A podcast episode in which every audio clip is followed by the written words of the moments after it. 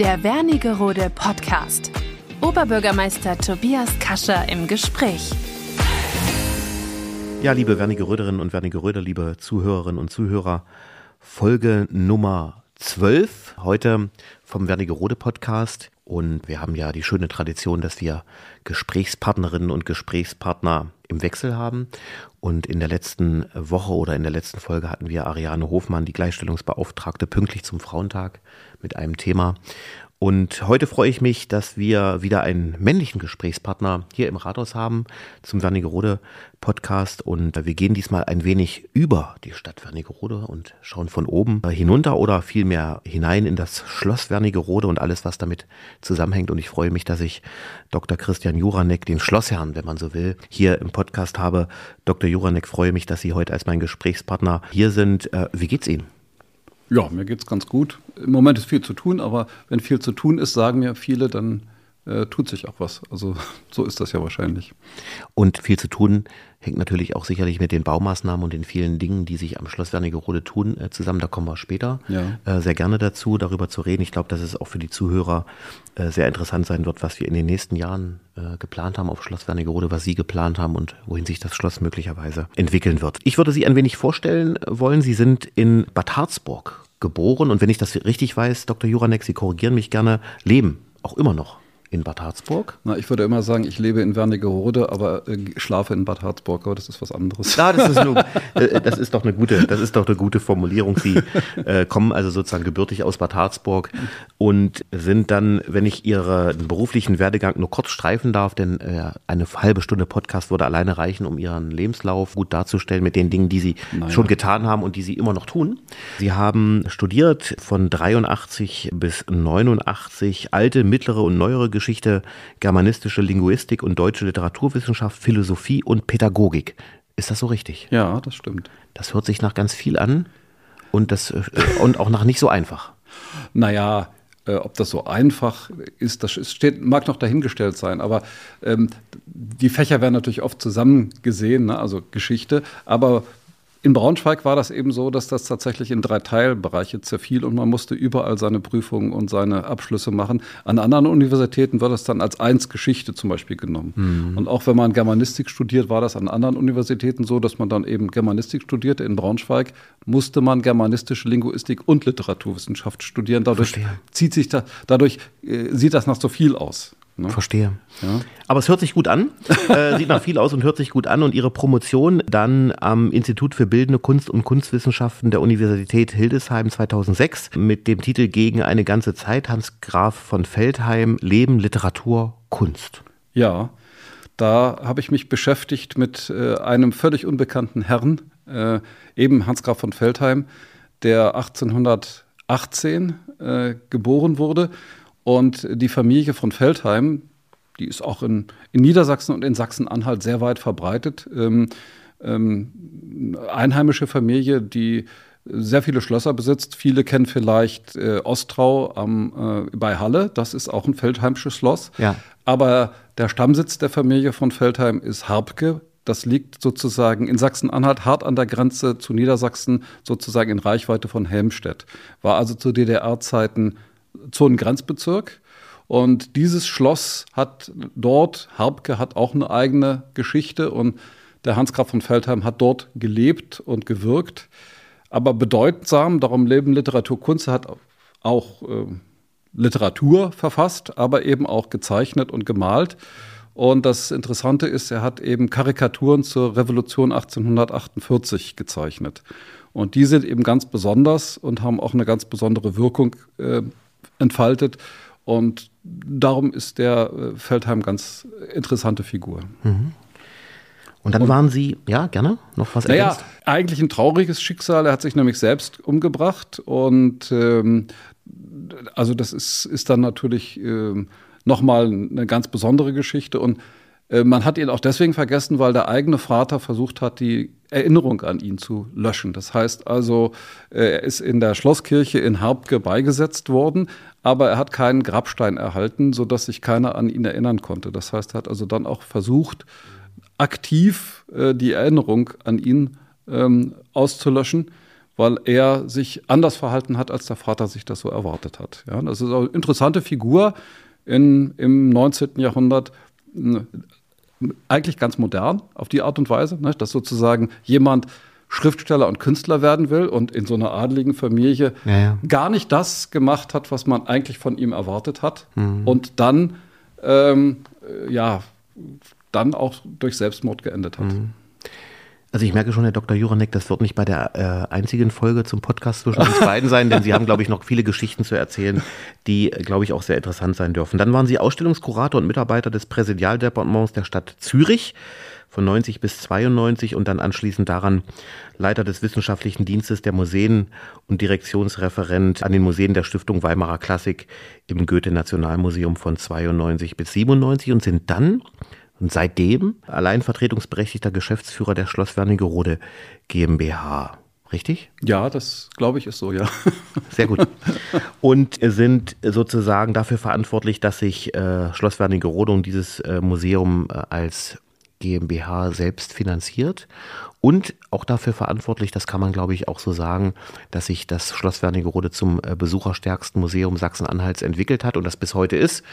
Und das hängt sicherlich auch mit ihrer Leistung und äh, der Leistung ihrer Kolleginnen und Kollegen zusammen. Aber da kommen wir, glaube ich, später nochmal zu, ja. zur Bedeutung In jedem Fall ist das immer eine Teamarbeit. Ne? Alleine Richtig. sowieso nicht. Ja. Das, äh, so ein Haus kann man nicht alleine betreiben, sondern da ist man immer auf, auf Gemeinschaft angewiesen. Ja. Und dann sind Sie in vielen Tätigkeiten noch, ich will einige anreißen, Sie sind gewähltes Mitglied im Vorstand des Museumsverbandes Sachsen-Anhalt, äh, schon ja. mehrere Jahre Vorsitzender des Harzvereins für Geschichte und Altertumskunde, gewähltes Präsidiumsmitglied der Friedrich-Ludwig-Jahn-Gesellschaft oder aber auch Mitglied im Arbeitskreis Kunstgeschichte der Historischen Kommission für Sachsen-Anhalt seit 2018 und vieles mehr. Ihnen dürfte also, so würde ich das interpretieren, nicht wirklich langweilig werden. Naja, ich glaube auch nicht. Ähm, wird da manchmal gefragt, wann machen Sie das? Und dann sage ich immer, fragen Sie meine Frau, die kann das sehr gut beantworten. Sie sagt, ja, der sitzt natürlich jeden Sonntag da und, und macht irgendwelche Dinge, anstatt die Zeit mit mir zu verbringen. Ja, das kommt mir bekannt vor. Insofern, äh, das vielleicht zu Ihrer Person, äh, Dr. Juronek. Ich würde jetzt mit den, ähm, mit meinen obligatorischen Fragen ja, starten ja. und äh, beginne mit dem Buch, welches Sie gerade lesen. Gehören Sie zu denjenigen, die ein Buch äh, sozusagen am Stück liest äh, oder gehören Sie zu denjenigen, die mehrere Bücher parallel lesen? Ich lese immer mehrere Bücher parallel. Ja. Und also welches würden Sie nennen? Also erstmal äh, grundsätzlich, ich, ich bin äh, gläubiger evangelischer Christ und darum lese ich jeden Tag Bibel. Ja, jeden Tag ein Kapitel und äh, da braucht man, wenn man jeden Tag ein Kapitel Bibel liest, braucht man ungefähr sechs bis sieben Jahre, bis man einmal durch ist. Und da ich das seit dem 14. Lebensjahr mache, bin ich also ungefähr siebenmal durch, ähm, durch die Bibel. Tatsächlich? Da, ja. Ah. Und, und äh, das ist also etwas, was ich ganz wichtig finde, weil man kann nicht glauben und über den Glauben reden, wenn man die Grundlagen nicht kennt. Und das ist eben ganz simpel. Darum finde ich, mhm. äh, ist es gut, Bibel zu lesen. Mhm. Ähm, das ist also grundsätzlich was. was ja. ich, also, ja. außer wenn ich nachts um eins nach Hause komme, dann habe ich manchmal keine Lust mehr, noch Bibel ja, zu lesen. Aber eigentlich lese ich jeden Tag äh, ein Kapitel Bibel.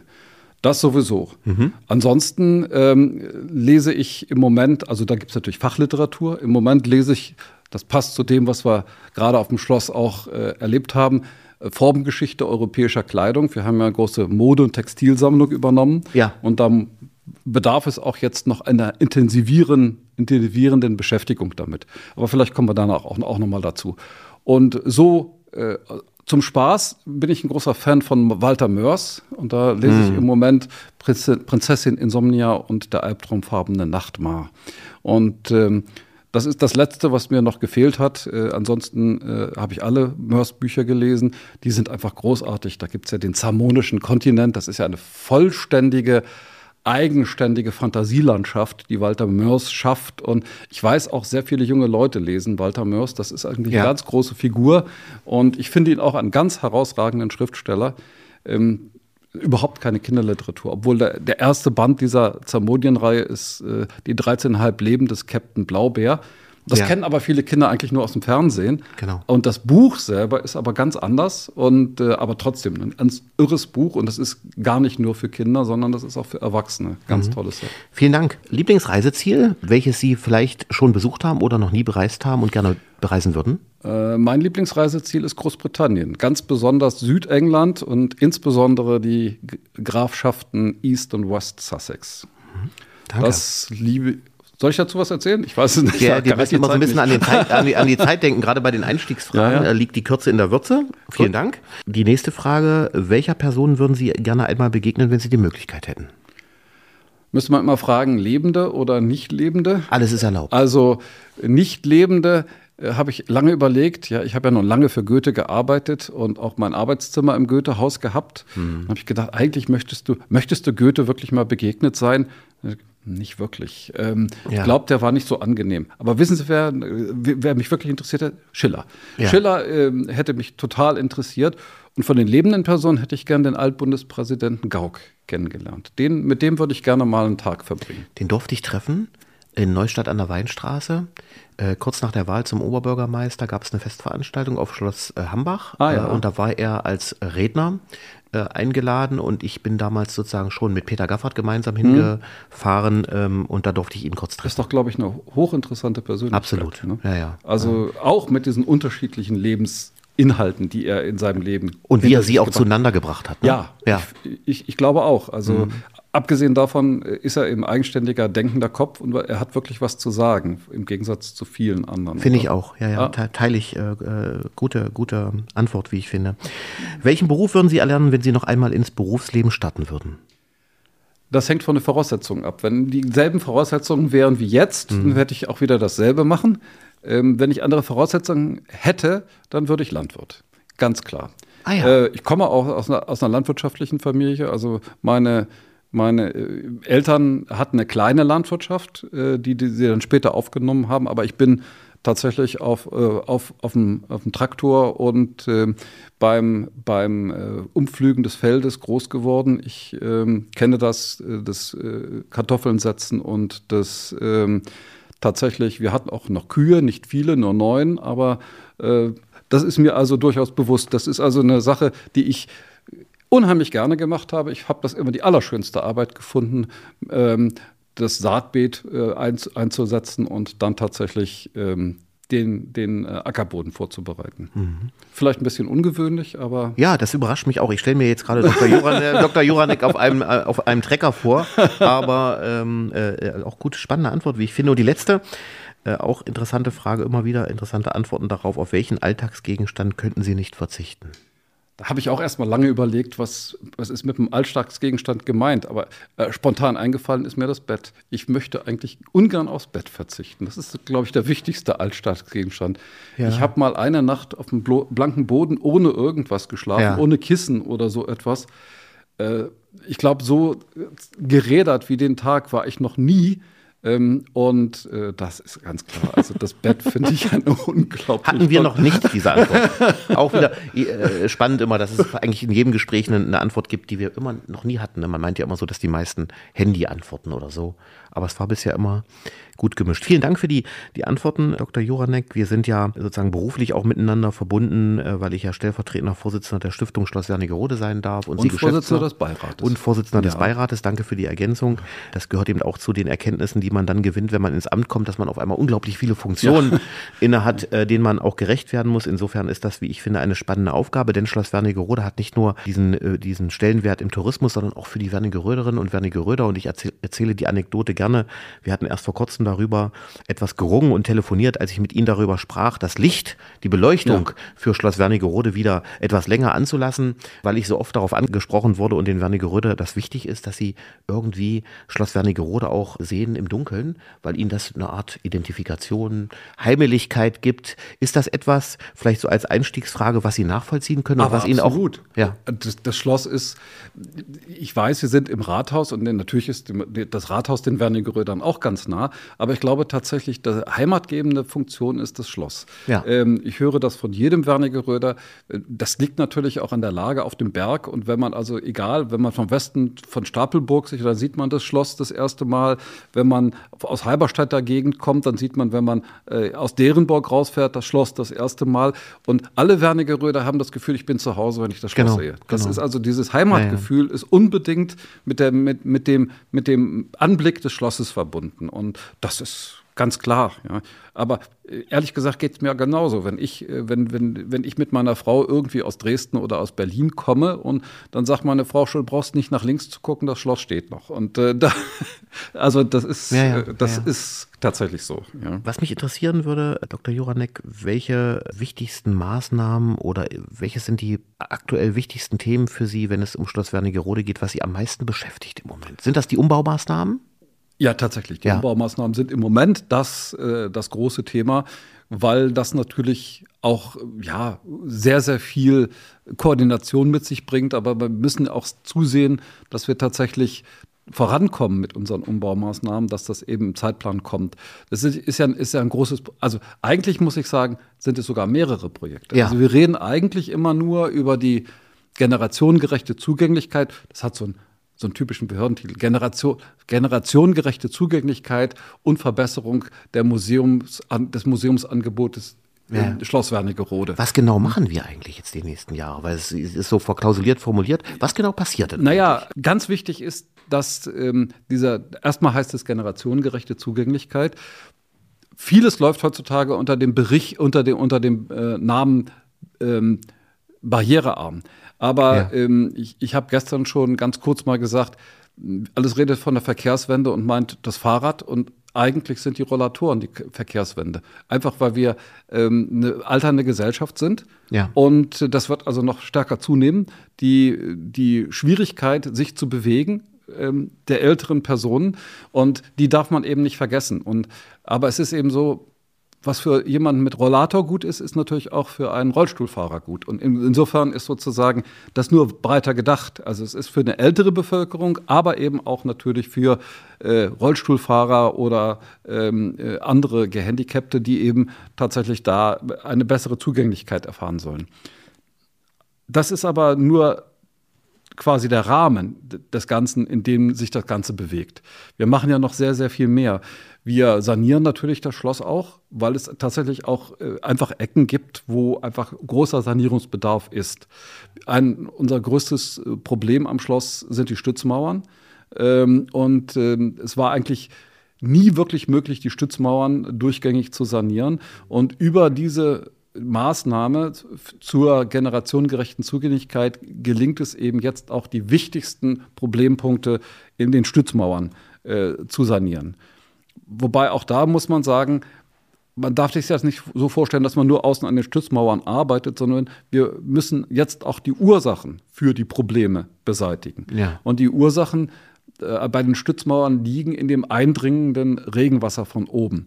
Und äh, Karl Frühling, als er das Schloss umgebaut hat, hat eben überhaupt nicht für eine Oberflächenentwässerung gesorgt, was heute so selbstverständlich ist. Jeder ja, ja. Tiefbauer, ne, jede Straße macht das natürlich teuer. Ja. Ähm, ne, und dann wird gesagt, warum ist Tiefbau überhaupt so teuer? Naja, weil heute eben von vornherein schon dran gedacht wird, wie entwässere ich eine Straße, wo, wohin mit dem Oberflächenwasser. Und äh, als das Schloss eben groß umgebaut wurde, ist alles wunderbar gemacht worden, aber eben im Grunde genommen nur an der Oberfläche abgeleitet worden, aber nicht dafür gesorgt worden, was ist mit einsickerndem Wasser. Ja. Und das sickert eben nach unten, führt zu großen Linsen, die sind teilweise, kann man sich gar nicht äh, vorstellen, also fünf Meter hoch und bestehen dann aus Wasser. Und das drückt natürlich von innen dann gegen die Stützmauern und sickert dann aus, beziehungsweise führt auch dazu, dass dann die Stützmauern nach außen gedrückt werden. Und wenn ich eben nur die Stützmauern saniere, was teilweise in den 90er Jahren passiert ist, dann reicht das eben nicht. Dann ist nach zehn Jahren dasselbe Problem wieder da. Und das muss man eben beseitigen, indem man oben die Oberfläche abdichtet und oben für ein System von Abwasserablauf äh, sorgt. Das ist im Grunde genommen der Kern oder vielleicht das Wichtigste von all dem, was wir tun. Aber wir machen, machen ja noch mehr. Wir äh, verändern den Rundgang. Ja. Zum Beispiel. Mhm. Also das wird, glaube ich, auch nochmal ganz spannend. Erstens in der Funktionalität, mhm. aber man wird auch einfach dadurch, dass man den Rundgang verändert, das Schloss wieder noch anders sehen. Ja. Nicht? Äh, das hat äh, seit Gründung des Feudalmuseums, hat am 1. April 1949 geöffnet. Äh, seither ist der Rundgang im Grunde genommen immer unverändert geblieben. Und das ist jetzt das erste Mal, dass tatsächlich auch im Rundgang was tatsächlich sich ändert. Wir werden eben äh, das eigentliche barocke Treppenhaus, was äh, vor dem Café das kennen viele Wernigeröder natürlich, das Schlosscafé. Ja. Da ist ein, ein, ein, ein Holztreppenhaus äh, aus dem späten 17. Jahrhundert. Und da weiß keiner so richtig, wo führt das hin. Das führt jetzt bislang führte das zu mir in die Büroräume.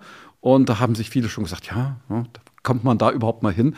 Aber insbesondere mein bisheriges Sekretariat ist in einem Raum untergebracht, der komplett rundrum mit Renaissance-Vertäfelungen versehen ist. Und diese Renaissance-Vertäfelung stammt aus dem gotischen Haus.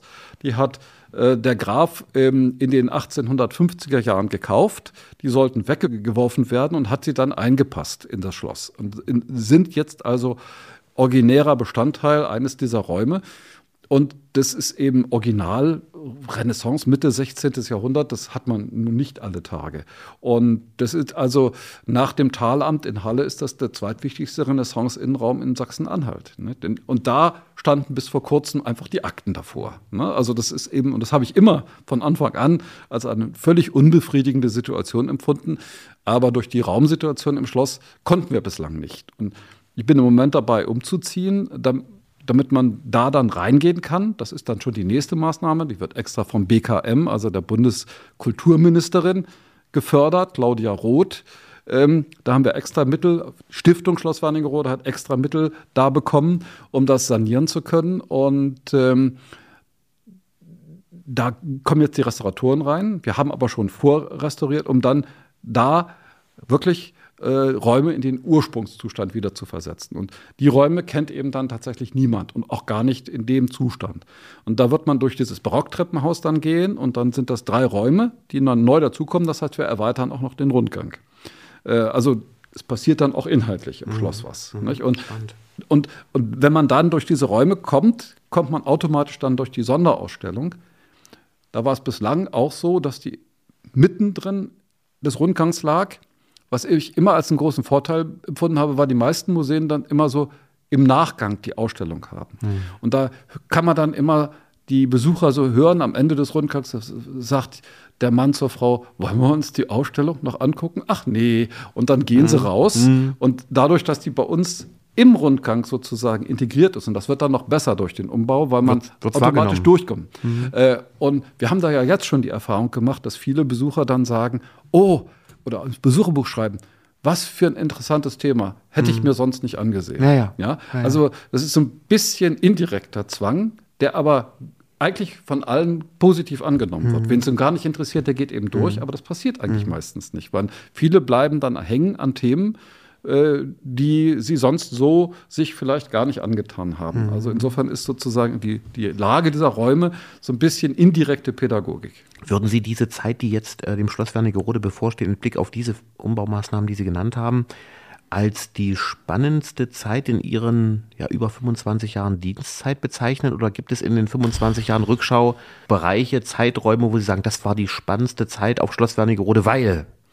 Naja, die spannendste. Also ich glaube, die spannendste Zeit ist immer die, die man gerade vor sich hat. Ja. Äh, weil man immer irgendwie mit äh, Problemen, mit Aufgaben und was weiß ich zu tun hat. Und dann denkt man natürlich immer, ah, das ist doch jetzt das, aber das ist, glaube ich, ganz natürlich. Mhm. Ähm, natürlich hat sie äh, im Laufe der Zeit hat's eine ganze Menge Dinge gegeben. Also ganz zu Anfang, als ich mal angefangen habe, war die allererste Maßnahme, war so, da musste das Schloss tatsächlich oder die Schloss Wernigerode GmbH überhaupt erstmal auf ein wirtschaftliches Fundament gestellt werden. Zu Anfang ja. äh, war das tatsächlich ähm, stark negativ. Ähm, und da mussten wir tatsächlich erstmal die Wirtschaft ja. in Ordnung bringen. Das sagt sich so leicht, aber das ist eben so das eine. Und dann war das nächste natürlich, dass das Schloss überhaupt mit Inhalt gefüllt werden muss oder touristisch als Marke. Es musste eine Marke Schloss Wernigerode eigentlich richtig geschaffen werden, die dann auch eine Strahlkraft entwickelt. Nicht? Und dieser, diese Marke, und dazu gehört dann eben der Claim, Sie wissen das ja, Sie sind ja Touristiker, Sie wissen ja genau, wovon ich rede, ja. dass man sozusagen dann einen Markenclaim drumherum schafft. Und das war eben 1998 dieses Zentrum für Kunst und Kultur des 19. Jahrhunderts. Und der, der Witz an der Sache war einfach, 1998 waren wir die Ersten in Deutschland, die das sozusagen überhaupt gemacht haben, diesen mhm. Claim überhaupt besetzt haben. Ja. Es gibt inzwischen noch ein anderes Haus in Baden-Baden, ähm, das äh, LA18 heißt das. Das ist also ein privates Museum. Aber die sind ähm, wirklich 15 Jahre nach uns gekommen mit dem ähnlichen Idee. Mhm. Ja, mhm. Äh, können das aber auch gar nicht so wahrnehmen wie wir, weil die eben nicht den Vorteil haben, dass sie ein Schloss haben und äh, sondern in einem anderen klassischen Museumsgebäude untergebracht sind und dann hat man einfach ganz andere Themen, mit denen man das zu tun hat. Aber das hat sich, glaube ich, inzwischen tatsächlich etabliert. Ähm, bis hin, äh, wir haben ja unsere, unsere Corporate Identity-Farben, Identity schwarz und gelb. Ja. Das ist abgeleitet von dem Stolberg-Wernigeröder Wappen, mhm. äh, was eben auch schwarz-gelb ist. Ja. Und ähm, das musste man auch mit einer gewissen Konsequenz natürlich einhalten. Aber ich habe mich sehr gefreut, als mich mal ein Kollege in Berlin vom preußischen Kulturbesitz ansprach und sagte zu mir, ach wissen Sie, wenn ich den Brief aufmache und sehe das Gelb, dann weiß ich gleich Wernigerode. Und mhm. das ist also, äh, mehr kann man eigentlich gar nicht wollen, ja, ja. Äh, als, als das sozusagen sich das auch äh, so umgesetzt hat, tatsächlich. Mhm. Und, äh, aber Sie würden schon sagen, dass die Baumaßnahmen jetzt in den nächsten Jahren die größten baulichen Veränderungen und Anpassungen äh, an Schloss Wernigerode sind der letzten 30 Jahre. Kann man das so klar sagen? Ich würde sagen, mit, mit. Wir hatten schon einmal eine sehr große Baumaßnahme, das vergisst man nur leicht. Wir ja. haben von 1998 bis 2006 die gesamte Freiterrasse komplett saniert. Das ist auch ein Riesenbaukörper. Ja. Äh, das hat damals der Bund mitbetrieben und äh, unter anderem ist es so, dass, dass die Freiterrasse komplett innen ausgebaggert worden ist, bis unten auf die, auf die äh, Gewölbekappen äh, zum Beispiel des Gangs, der unten durch die Schlossterrasse durchgeht. Das war also sozusagen von der, von der Volumenkubatur, die wir da bewegt haben, auch schon mal eine Riesenangelegenheit. Jetzt ist es anders dadurch, dass so viel mehr insgesamt an Maßnahmen passiert. Also ja, es, ist, ja. es ist wieder anders. Mhm. Äh, aber ja, also ja. man hat schon, also äh, andererseits muss ich sagen, dass wir das damals gemacht haben. Damals konnten wir das Konzept schon umsetzen, wie man die Oberfläche abdichtet. Weil seit 2006 bei der Freiterrasse war, war schon fast ein halber Meter Klafte zwischen Außenmauer und Kern und drohte eben umzustürzen.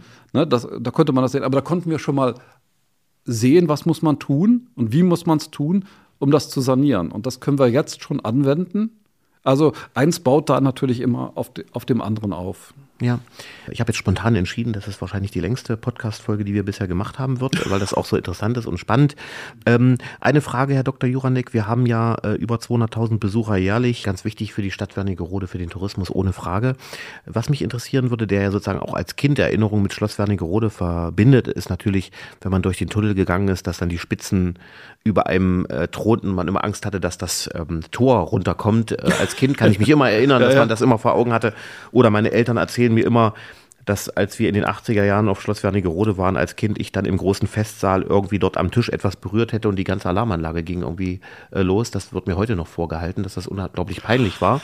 äh, das sind so Geschichten, die ich mit dem Schloss verbinde. Heute gibt es Eltern, die setzen ihr Kind an die, an die Festsaaltafel und zücken das Handy und fotografieren dann das Kind und sind ganz pikiert, wenn man sie anspricht, muss, ob das denn sein muss. Aber ein Alarm geht nicht los. Doch, natürlich. Ja, ja, ja, ja, ja. Aber die sind dann äh, ganz, ganz, also ich, ich, natürlich sind nicht alle Gäste so, die meisten natürlich ja, nicht, aber trotzdem ist es heute noch mal schwieriger, mit, auch mit solchen Gästen dann umzugehen. Klar. Die dann sagen, was? Das ist doch, wir haben doch Eintritt bezahlt, ja, da haben wir doch das Recht dafür, ja, sozusagen, nicht, unser Kind jetzt auf den, auf, den, auf den Stuhl zu setzen und dann sitzt das an der, das sieht doch so toll aus. Nicht? Und da muss man im, teilweise, äh, ja, natürlich ganz vorsichtig mit umgehen, aber das ist natürlich auch nicht immer einfach, äh, mit allen Besuchergruppen entsprechend umzugehen. Worauf ich hinaus wollte, welche Gründe gibt es denn insbesondere für Wernigerödern und Wernigerödern immer mal wieder auf Schloss Wernigerode zu gehen? Also zunächst erstmal würde ich sagen, kommt es immer darauf an, wann die das letzte Mal auf dem Schloss waren. Stimmt. Äh, es gibt tatsächlich Wernigeröder, die das letzte Mal das Feudalmuseum in den 80er Jahren gesehen haben und die erkennen ihr Schloss gar nicht wieder. Oder vielleicht doch, aber äh, äh, hat sich natürlich radikal geändert. Aber auch für die anderen ist es einfach schlicht so, dass wir ja permanent auch am Rundgang arbeiten.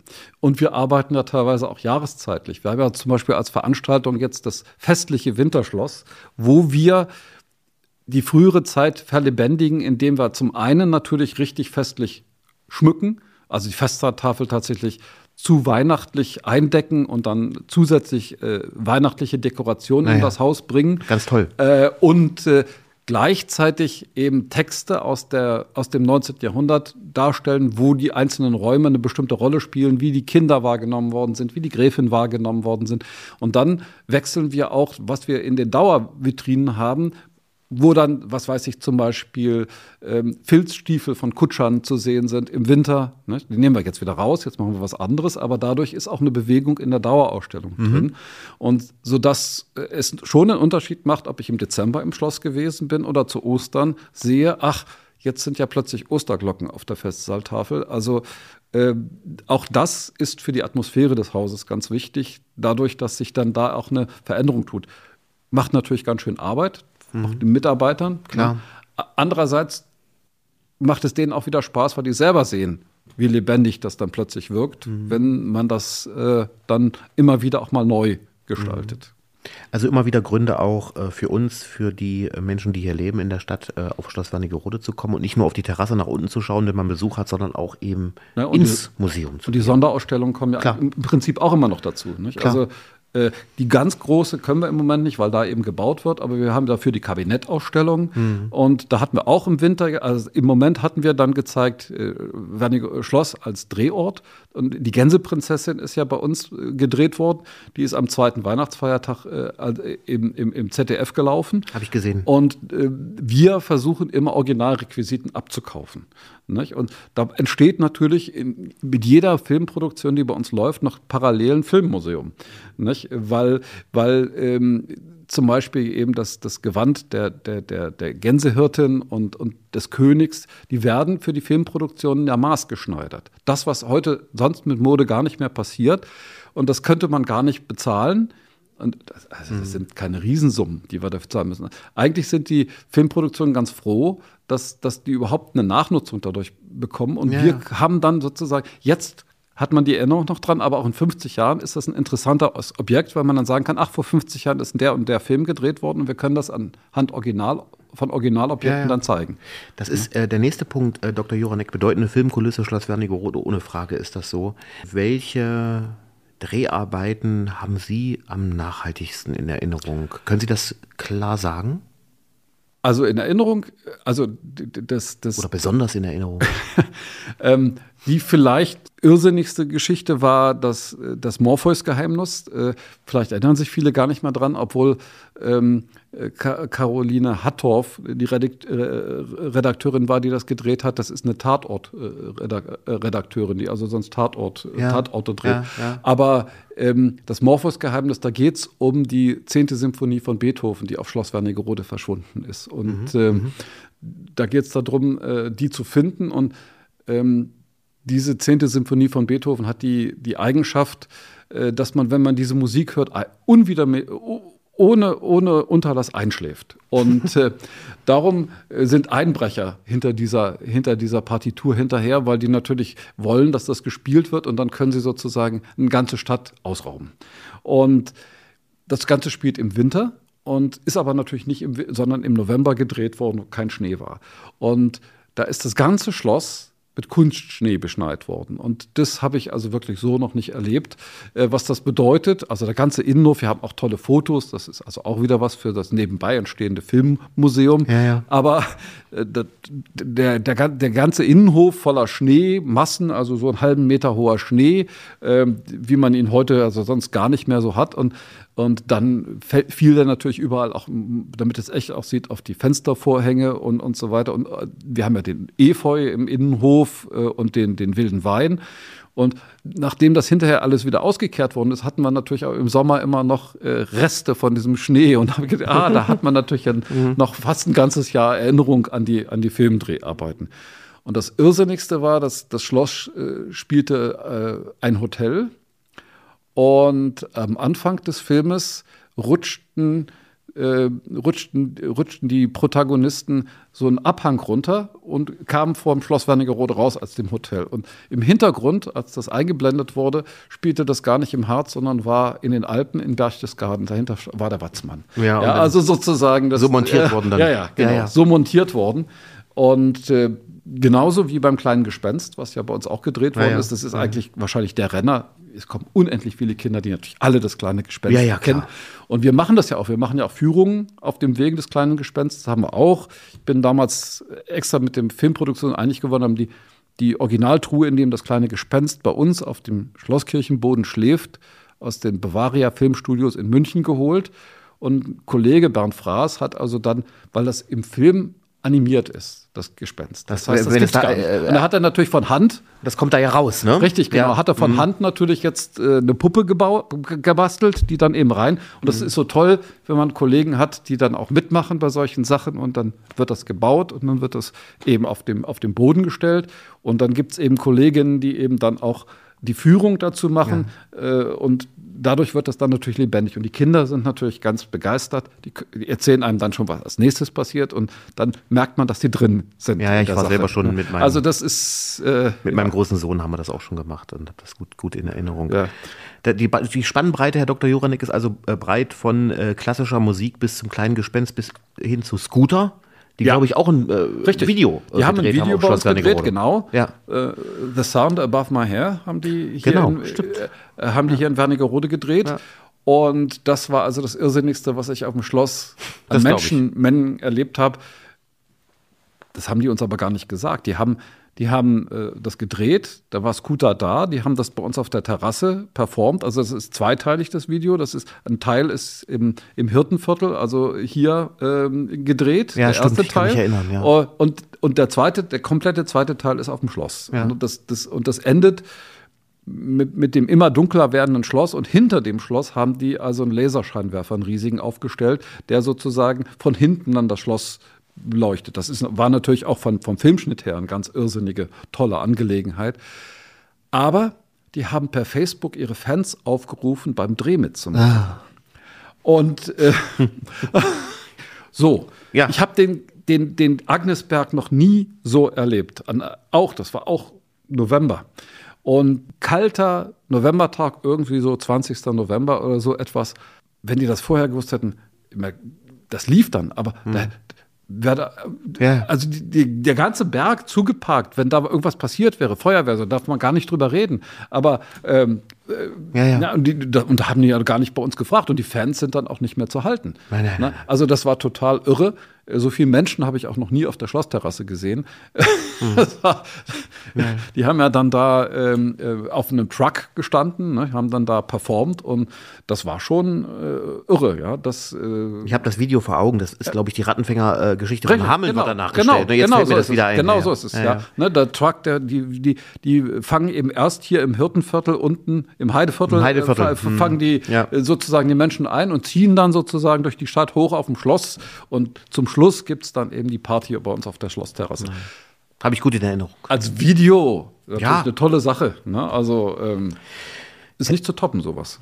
Herr Dr. Joranek, wir sind schon locker über eine halbe Stunde, glaube ich. Insofern äh, müssen wir so ein bisschen das Ende schon im Blick haben, leider, weil ich glaube, Sie haben noch viele weitere Geschichten zu erzählen. Die kann man aber vielleicht beim Teil 2 dann nochmal nachholen, sozusagen. Aber mich würde noch interessieren, und vielleicht machen wir es mit so zwei, drei letzten Fragen etwas kürzer. Welchen Raum äh, im Schloss Wernigerode mögen Sie am liebsten? Und vielleicht warum? Ja, ich, ich mochte von Anfang an am liebsten und mag ich immer noch die, die, die, die ähm, Raumsuite von Gräfin Anna im Erdgeschoss, ähm, weil die auch die kräftigsten Farben hat. Und äh, ich fand aber insbesondere ihr, ihr Arbeitszimmer, also das Schreibzimmer eigentlich, ähm, mit dem Blau, mit dem klaren Blau von Anfang an mal sehr schön. Ich mag den Raum deswegen so besonders gern, weil ich dort die Atmosphäre ganz besonders dicht finde. Man hat also dort das Gefühl, dass man äh, in einem Raum ist, der erstens sehr ästhetisch ist, aber auch ähm, wo man sich sehr gut vorstellen kann, dass etwas dort an Familie existiert. Und wir haben ja da auch eine Vitrine stehen, da sind da sind äh, Keramiken drin, äh, niederländische aus der Zeit um 1700. Und die, diese, das sind Kühe und diese Kühe haben keine Hörner. Und äh, das sind die Originalkeramiken von Gräfin Anna. Ja. Und die hat die ihren Kindern zum Spielen gegeben. Darum haben die keine Hörner. Und das kann man unmittelbar nachvollziehen, wenn man vor der Vitrine ist. Und das kann man natürlich auch den Gästen erzählen. Und da legen eigentlich alle eine, so eine Minute ein. Ach, ist ja, Ja. anrührend Ja, ja, ja, dass ja. sozusagen sie als Mutter Ja. tatsächlich dann sichtbar wird. Und der Originalgegenstand ist da, kann man zeigen. Und äh, äh das ist natürlich so ein ganz besonderer Ort. Das glaube ich. Welche Veranstaltungen, und das Schloss zeichnet sich ja durch viele Veranstaltungsformate auch aus, das ganze Jahr über eigentlich, können die Gäste, aber auch die Wernigeröder und Wernigeröder in diesem Jahr trotz Baumaßnahmen auf Schloss Wernigerode erleben? Es gibt natürlich wieder Schlossfestspiele.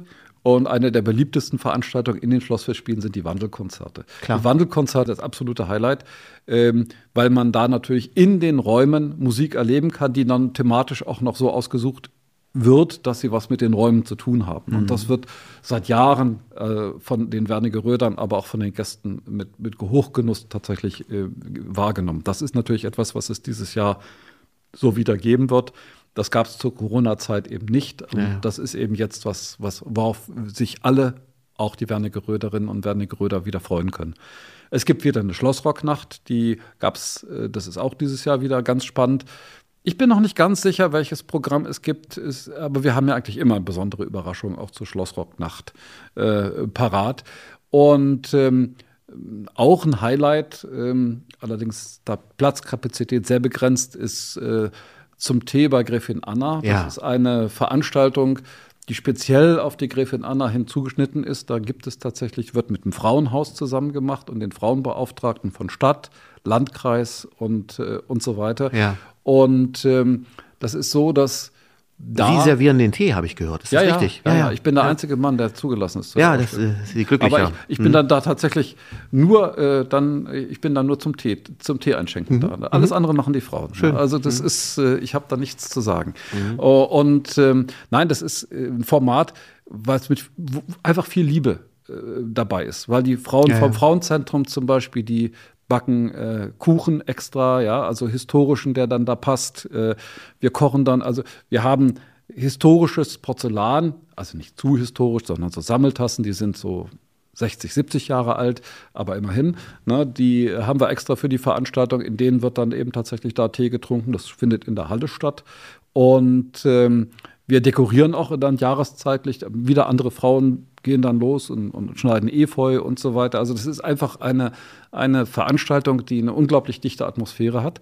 Und dann ist eine Schauspielerin aus Berlin immer da, die einen besonderen Text jedes Jahr zu einem anderen Thema liest. Mhm. Und das, äh, das wird dann also gehört. Äh, nicht? Also geht es natürlich auch immer um so Themen. Also wir haben zum Beispiel auch schon mal dieses Thema, weil das ja auch mit dem Schloss, Schloss Wernigerode zu tun hat, Sozialabsicherung.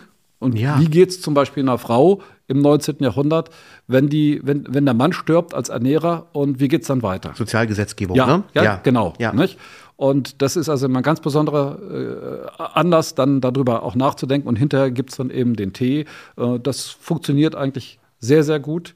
Sehr beliebte Veranstaltung. Aber sie, da sind die Karten natürlich auch sehr, sehr schnell weg. Ähm, und äh, andererseits sehen wir immer zu, dass wir da auch eine Durchmischung hinbekommen, dass es nicht immer dieselben sind. Also da ist die Nachfrage gut, aber es ist auch eine besondere Atmosphäre, in der man mhm, da hat. Ne? Absolut. Ne? Und Frau, unsere Kustodin, Frau Gikan, kommt auch als Gräfin Anna ähm, und begrüßt die Gäste. Wir haben ein Originalkleid ähm, von 1878 ähm, nachgeschneidert bis hin zum zu, zu, zum Hut, den sie trägt, der also original ist aus der Zeit, mhm. den der verstorbene Ralf Schmidt, von dem wir die Modesammlung übernommen haben, selber nochmal kreiert hat. Da sind zum Beispiel Frauenfedern drauf auf diesem Hut. Und äh, da das aber in den 70er Jahren des 19. Jahrhunderts äh, gefärbt war, hat er die persönlich dann nochmal gefärbt in der entsprechenden ja. blauen Farbe. Also das so Spannend. sehr vom Detail ist das äh, gemacht. Und das merken die Gäste und ja. die, in dem Fall Gästinnen auch, dass ja, ja. das was Besonderes ist. Und ich freue mich sehr auch über die Zusammenarbeit mit dem Frauenzentrum und auch den Frauenbeauftragten, die da also weiß, sehr, sehr viel Liebe reinsetzen und das teilt sich mit. Also das ist zum Beispiel so ein absolutes Highlight. Ja. Dr. Juranek, vielen Dank für den Einblick in die vielen Facetten von Schloss Wernigerode und ich bin überzeugt davon, dass wir noch äh, weiter darüber sprechen werden und bestimmt das noch fortsetzen werden, weil einfach sich so viele Geschichten auch um Schloss Wernigerode ranken. Was mich vielleicht abschließend noch interessiert, Dr. Juranek, ist, was wünschen Sie sich vom Oberbürgermeister und von der Stadt Wernigerode Also ich habe ja schon gesagt, was ich mir gewünscht habe, dass das Schloss Wernigerode wieder länger leuchtet. Den Wunsch haben Sie mir erfüllt und den Bürgerinnen und Bürgern der Stadt Wernigerode auch. Aber was wünschen Sie sich in der Zusammenarbeit zwischen Stadt und Schloss oder ist das alles weitestgehend gut? Ich nehme das als sehr ähm, kollegial und äh, gewinnbringend wahr. Es geht ja auch eben Ja, um die Baumaßnahmen. Aber wenn Sie so sagen, kollegiales, müssen äh, ja, ja, mit Blick in die. Zukunft, was würden Sie sich Naja, wünschen? ich, ich finde es immer ganz wichtig, dass das Schloss auch von Seiten der Stadt überhaupt gesehen wird. Ja. Nicht? Also das ist, äh, das kann man nicht immer so sagen, sondern es gab auch so, wo man sagt, naja, das, die Stadt ist unten und das Schloss ist so, so ein bisschen außen. Das liegt aber auch daran, dass das Schloss ja bis 2006 dem Landkreis Wernigerode gehört hat. Ja, ja. Und das ist natürlich äh, schon so und das Schloss war sozusagen Landkreissache seit den 50er Jahren und dann über ein halbes Jahrhundert Landkreissache. Dann ist das keine städtische Sache. Das muss auch ein bisschen wachsen. Wem gehört denn jetzt das Schloss? Das würde, wird unsere Hörer bestimmt das Wem gehört das Schloss Das ist die Wernigerode? Stiftung Schloss Wernigerode. Okay. Mhm. Nicht? Und Sie haben ja schon gesagt, Sie sind ja stellvertretender Vorsitzender Genau. äh, des Stiftungsvorstandes und Vorsitzender ist der Landrat, Herr Balczarowski. Mhm. Insofern bin ich sehr glücklich, weil in der Stiftung Stadt und Landkreis sehr schön zusammengefunden haben. Genau. Äh, Und das Land auch noch dazu. Also das ist eigentlich eine glückliche Konstellation, weil sozusagen jeder beteiligt ist. Und äh, das ist ja nicht immer so, sondern äh, ist oft dann entweder nur Stadt oder nur Landkreis oder nur Land. Und in diesem Falle ist ja der Vorteil der, dass im Grunde genommen jeder bet beteiligt ist an der Stiftung Schloss Wernigerode. Äh, und das äh, finde ich ganz gut, weil jeder hat auch was vom Schloss. Richtig. Ja, ja. Herr Dr. Juranek, ich danke Ihnen, dass Sie sich Zeit genommen haben Ja, gerne. äh, und mir gesprochen haben. Äh, hochinteressant. Äh, bevor Sie wieder nach oben fahren, wünsche ich Ihnen alles Gute und wir laufen uns ja sowieso öfter über Ja, den Weg. und vielen Dank, dass ich äh, überhaupt hier mitmachen durfte. Freut mich. Ja, das äh, ist insofern für mich selbstverständlich und das haben Sie selber angesprochen. Schloss Wernigerode gehört zur Stadt Wernigerode. Unweigerlich ist für uns nicht nur Wirtschaftsfaktor, sondern eben auch Identität, Geschichte. Ja, ja. Und, und deshalb ist es für mich als OB auch, auch wichtig, äh, Schloss Wernigerode nicht nur abends zu sehen, wenn es beleuchtet ist, sondern äh, grundsätzlich aus allen Blickwinkeln immer wieder auch in den Stadtkontext ähm, äh, zu rücken äh, und zu überlegen, wie funktioniert beides miteinander. Insofern danke ich Ihnen. Äh, Ich hoffe, es hat Ihnen ein bisschen Spaß gemacht. Ja, dann also, gerne. Und wünsche Tut auch mir leid, wenn ich mal zu viel erzähle, aber Nee, es ist auch interessant. Also äh, insofern haben wir wahrscheinlich jetzt wirklich die längste Folge der Geschichte in diesem Podcast, aber so soll das sein. Das ist nicht in Stein gemeißelt, die Zeit. Ich danke Ihnen recht herzlich und bedanke mich natürlich auch bei allen Zuhörerinnen und Zuhörern und freue mich schon auf die nächste Folge. Viel Spaß beim Hören, beim Abwaschen, Ja, ja. Autofahren, in den Schlaf wiegen, wie auch immer. Genau, Äh, ja. Das macht man ganz unterschiedlich. Danke fürs Zuhören. Bis zum nächsten Mal. Tschüss. Der Wernigerode Podcast. Oberbürgermeister Tobias Kascher im Gespräch.